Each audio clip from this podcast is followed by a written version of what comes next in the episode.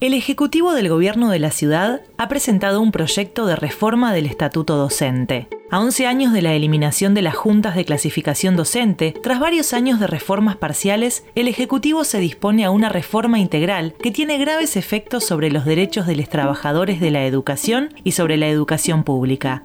El horizonte de una reforma educativa a la medida de los organismos internacionales y el empresariado. La necesidad de organizarnos y de luchar. Ciclo. La educación en disputa. Un podcast de Ademis. Sindicato Docente. La educación en disputa. La educación en riesgo. El avance sobre el estatuto. ¿Qué es el estatuto docente? El estatuto es una ley que regula los derechos y obligaciones de todos los docentes. A diferencia de los convenios colectivos de trabajo, el estatuto no es producto de una negociación entre empleadores y empleados, sino que es fijado por ley y solo puede ser modificado por, otra, ley. Todos los sectores de poder han querido avanzar sobre los derechos de los trabajadores de la educación y han presentado el estatuto docente como un privilegio que los docentes defendemos corporativamente. También señalan que dado el deterioro general de las condiciones de vida y trabajo de la clase trabajadora, deberíamos aceptar la igualación para abajo. Por el contrario, el estatuto docente es uno de los reaseguros fundamentales con que todavía cuenta la educación pública para existir como espacio común de construcción de comunidad en la que sea posible el desarrollo del pensamiento crítico. No es un privilegio corporativo, es un derecho colectivo a la educación. Hagamos un poco de historia para entender qué es lo que está en juego.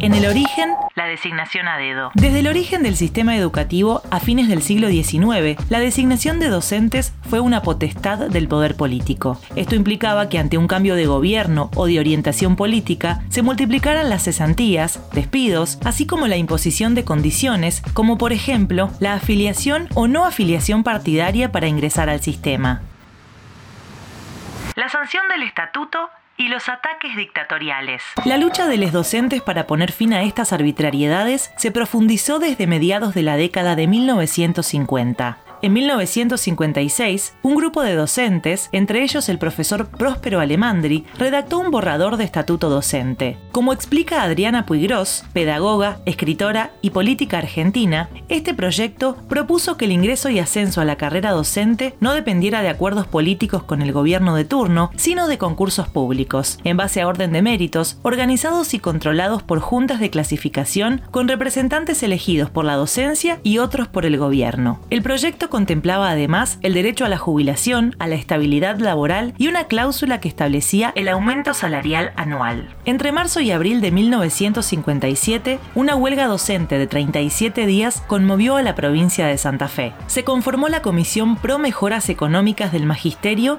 integrada por sindicatos, partidos políticos, cooperadoras escolares y asociaciones culturales que apoyaban el reclamo docente ante la Presidencia Nacional. La huelga logró el apoyo incondicional del 99% de las docentes y de los estudiantes que no asistieron a clases y terminó con un enorme triunfo. La renuncia del ministro de Educación, el aumento salarial, la devolución de los días de huelga y la reincorporación de los docentes suspendidos a causa de la huelga. En septiembre de 1958, docentes de la provincia de Buenos Aires iniciaron una huelga por tiempo indeterminado que duró casi un mes, reclamando aumento salarial, equiparación entre docentes nacionales y provinciales y la sanción de un estatuto para la provincia.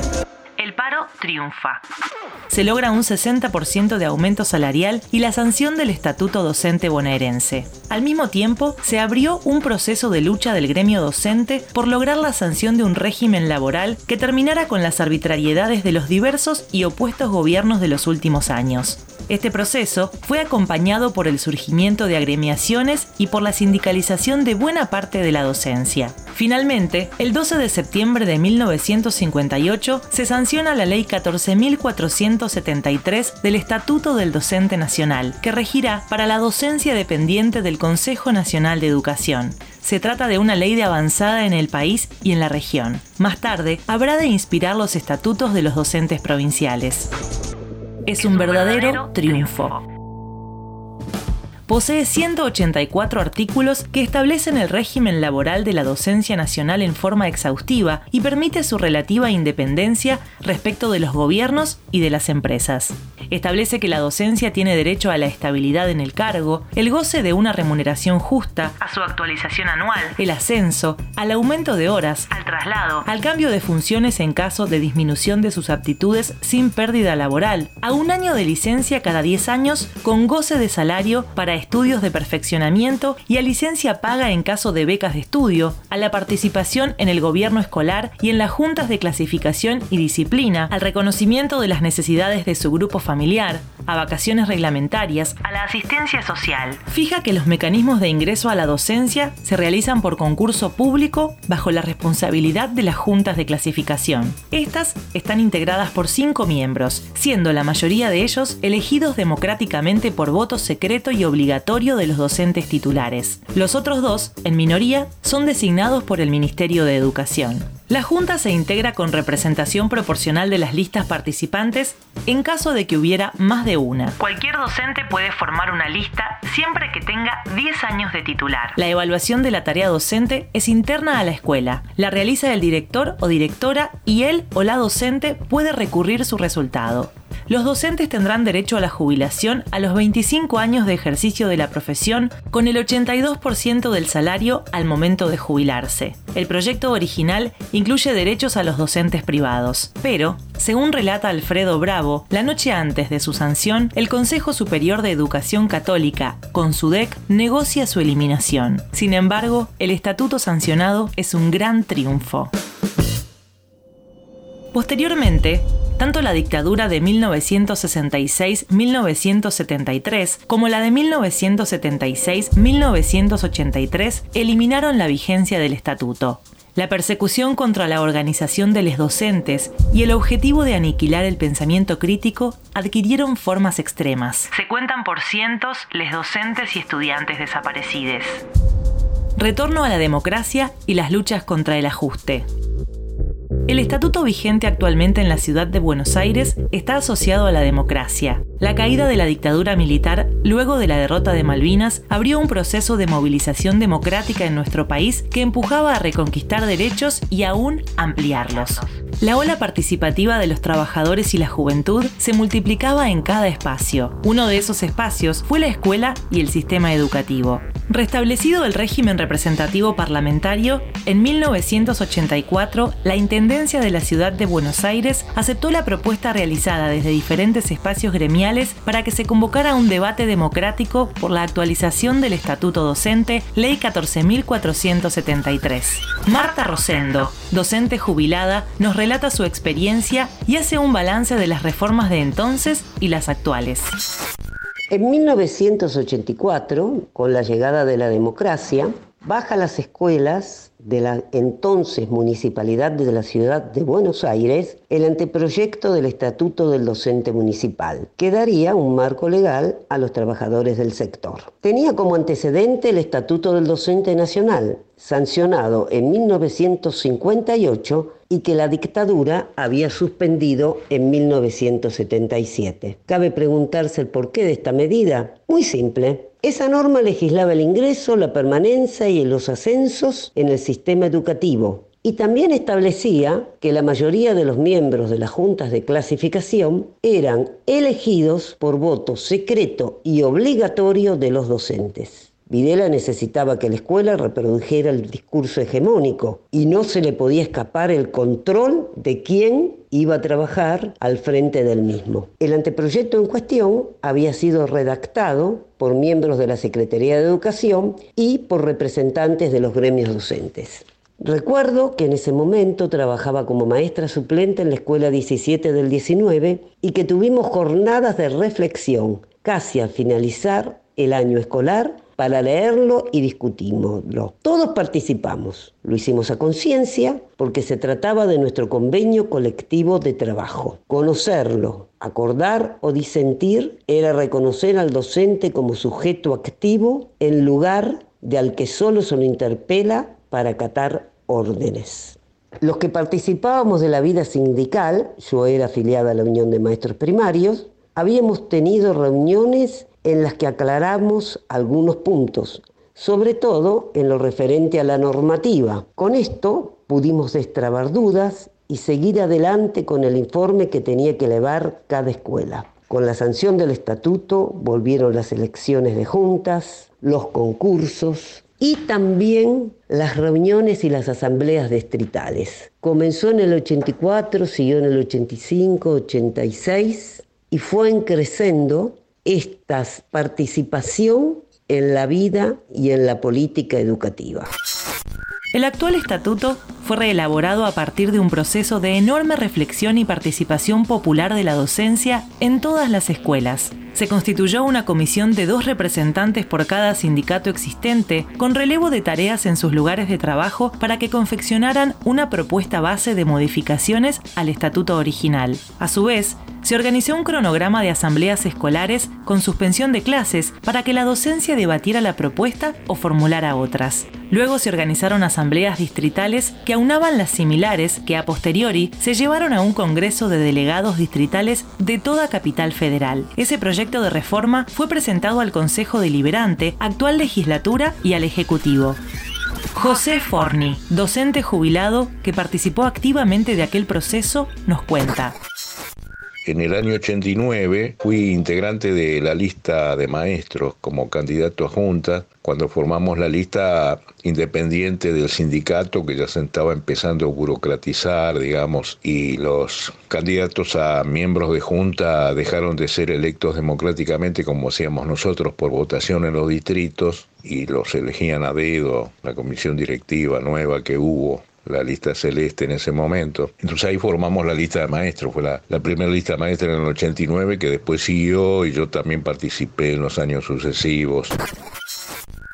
El texto, que finalmente se aprobó como Ordenanza 40.593, constituyó un gran avance en algunos derechos, no restituyó todos y no contempló todas las propuestas elevadas desde las escuelas. Algunos de los aspectos más destacados del estatuto aprobado son amplió el régimen de licencias en su artículo 70, considerando, por ejemplo, la situación de la docente madre ampliando la licencia a 120 días posparto y contempló la licencia por familiar enfermo. Estableció el listado único por orden de mérito. Anuló los listados diferenciados por sexo que ordenaba la designación de un varón cada tres mujeres, sustentando en la necesidad de favorecer la presencia de los primeros en las escuelas, alterando los órdenes de méritos. Estableció la continuidad de los docentes, que hasta entonces cesaban con el ciclo escolar. Los concursos pasaron a ser anuales, por lo que no modificó la situación de los interinos que cesaban con cada concurso. Restituyó las juntas de clasificación y disciplina con mayoría de representantes electos por voto directo de la docencia y representación proporcional de las listas presentadas que podían ser de docentes no agremiados. Sin embargo, no restituyó el 82% móvil para la jubilación establecido en el artículo 52, ni la actualización salarial anual automática al costo de vida establecida en el artículo 38 y 162 del Estatuto Docente de 1958. La fragmentación del sistema educativo. Cuando hacia fines de los 80 resultaba trágicamente claro que con la democracia no se comía, ni se curaba, ni se educaba, la docencia protagonizó una lucha histórica. La huelga de 1988 fue un puntal de la resistencia a las imposiciones del Fondo Monetario Internacional y el Banco Mundial con salarios de pobreza y de financiamiento del sector público. La respuesta del poder fue la desmembración del sistema educativo en el marco de la reforma neoliberal de la educación, la fragmentación del colectivo nacional docente. Desde entonces, cada una de las 24 jurisdicciones define condiciones, incluyendo las salariales. Durante esa década, todos los docentes de la ciudad de Buenos Aires pasamos a ser regidos por el Estatuto del Docente Municipal. La multiplicación de contratos temporarios, de programas que no se rigen por el estatuto, viene siendo una constante. La eliminación de los órganos democráticos, las juntas de clasificación. En 2011, una ley de la legislatura, en medio de una movilización muy masiva de repudio, anuló las juntas de clasificación docente. Las juntas eran órganos democráticamente elegidos por la totalidad de la docencia, afiliada o no. Compuestas por una mayoría de representantes docentes y una minoría seleccionada por el Poder Ejecutivo de la ciudad, las juntas organizaban los concursos y la clasificación docente. Más de una década de la nefasta COREAP, Comisión de Registro y Evaluación de Antecedentes Profesionales, la ausencia de concursos de ingreso en varias modalidades, la falta de transparencia demuestran la vocación antidemocrática del gobierno. ¿Cuál es la importancia de defender el actual régimen de concursos y ascensos del estatuto docente? Consultamos a Laura Marrone, docente jubilada de primaria y superior, ex secretaria de Asuntos Pedagógicos de ADEMIS y ex legisladora de la ciudad por Izquierda Socialista en el Frente de Izquierda y los Trabajadores Unidad. La existencia de concursos públicos con listados confeccionados por juntas de clasificación, electas por la docencia, por voto directo, tal como la establecía la ordenanza 405093 en su texto original tiene un, doble beneficio. Una, para el propio docente, porque es un reaseguro de que no habría digitación política, que no se discriminaría por afinidades con el gobierno de turno, ni habría mecanismos de clientelismo para la asignación de cargos. Y el otro elemento es que eh, garantiza el concurso público o abre, mejor dicho, la posibilidad de construcción del conocimiento público, porque en un espacio como el escolar podría permitir la diversidad de pensamiento y no estar la docencia sujeta al control político del gobierno de turno. Que los listados se confeccionen por cursos, títulos y antigüedad tiene una ventaja que es la objetividad, impedir que haya una valoración tendenciosa por parte de algún autoridad de turno. La propuesta que hace Juntos por el Cambio en este momento, escudada en la necesidad de favorecer a aquellos docentes que más se capaciten, es un fraude. Primero, porque no, resuelve el problema de eh, la formación docente continua, que es una necesidad y un problema que tiene nuestro sistema educativo. Tal como está presentada en la actualidad, es un régimen de cursos a la carta, donde depende del tiempo libre que tiene cada docente y de su dinero para poder pagarse cursos privados, ya que los cursos de la escuela de capacitación no alcanzan para satisfacer la demanda de cursos tal cual la cantidad de docentes de nuestra ciudad requiere. ¿Qué hace este sistema propuesto con cargos de ascenso para tareas que son casi similares y cursos que estarían previamente digitados en la elección del listado de los que accederían a los mismos por parte de las autoridades escolares, es un mecanismo perverso para empezar a digitar quiénes son los docentes que serían favorecidos con mayor salario a través de este invento de cargos diferenciados. Sin lugar a dudas necesitamos un nuevo régimen de formación docente. No es este. Lo que necesitamos es reformular la jornada laboral de manera de que incluya la formación docente como parte de la tarea, que sea sistémica, es decir, que sea para todo el sistema, que sea con un plan no a la carta, y además que eh, signifique eh, una verdadera actualización de toda la planta funcional, tanto en lo disciplinar como en lo pedagógico. Por eso suscribo el rechazo a esta propuesta que ha formulado Ademis eh, y espero con sinceridad que no se apruebe y en cambio se abra un debate democrático para que la propia docencia pueda proponer y decidir los cambios que necesitemos.